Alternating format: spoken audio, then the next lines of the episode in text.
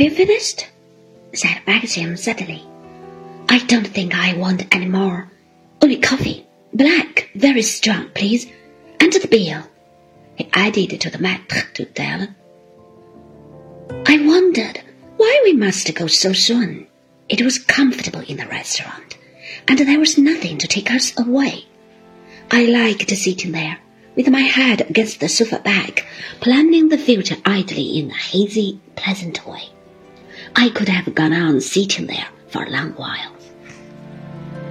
I followed Maxim out of the restaurant, stumbling a little and yawning. Listen, he said, when we were on the pavement. Do you think you could sleep in the car if I wrapped you up with a rug and tucked you down in the back? There's the cushion there, and my coat as well. I thought we were going to put up somewhere for the night, I said blankly. I said blankly. One of those hotels one passes on the road. I know, he said, but I have this feeling I must get down tonight. Can't you possibly sleep in the back of the car? Yes, I said doubtfully. Yes, I suppose so. If we start now, it's a quarter to eight. We ought to be there by half past two, he said. There won't be much traffic on the road.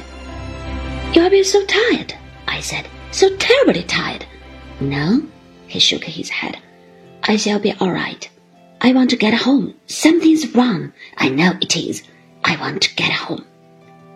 His face was anxious, strained. He pulled open the door and began arranging the rugs and the cushion at the back of the car. What can be wrong? I said. It seems so odd to worry now when everything's over. I can't understand you. He did not answer. I climbed into the back of the car and lay down with my legs tucked under me. He covered me with a rug.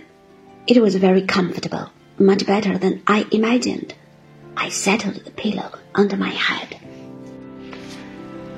Are you all right? he said. Are you sure you don't mind? No, I said, smiling. I'm all right. I shall sleep. I don't want to stay anywhere on the road. It's much better to do this and get home. We'll be at Manderley long before sunrise. I got in in front and switched on the engine. I shut my eyes.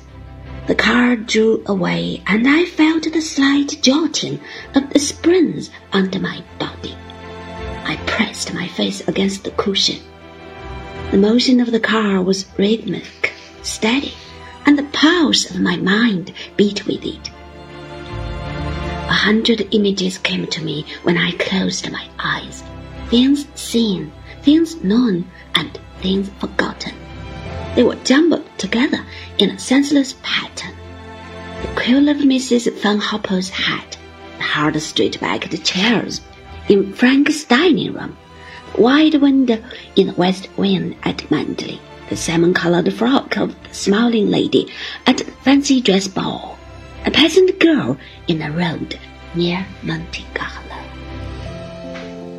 Sometimes I saw Jasper chasing butterflies across the lawns.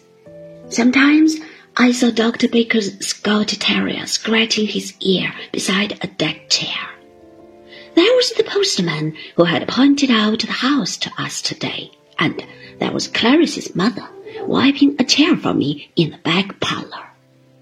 Ben smiled at me, holding winkles in his hands and the bishop's wife asked me if I would stay to tea. I could feel the cold comfort of my sheets in my own bed and the gritty shingle in the cove. I could smell the bracken in the woods, the white moss, and the dead azalea petals. I fell into a strange broken sleep, waking now and again to the reality of my narrow, cramped position and the sight of Maxim's back in front of me. Turned to darkness. There were the lights of passing cars upon the road. There were villages with drawn curtains and little lights behind them. And I would move and turn upon my back and sleep again.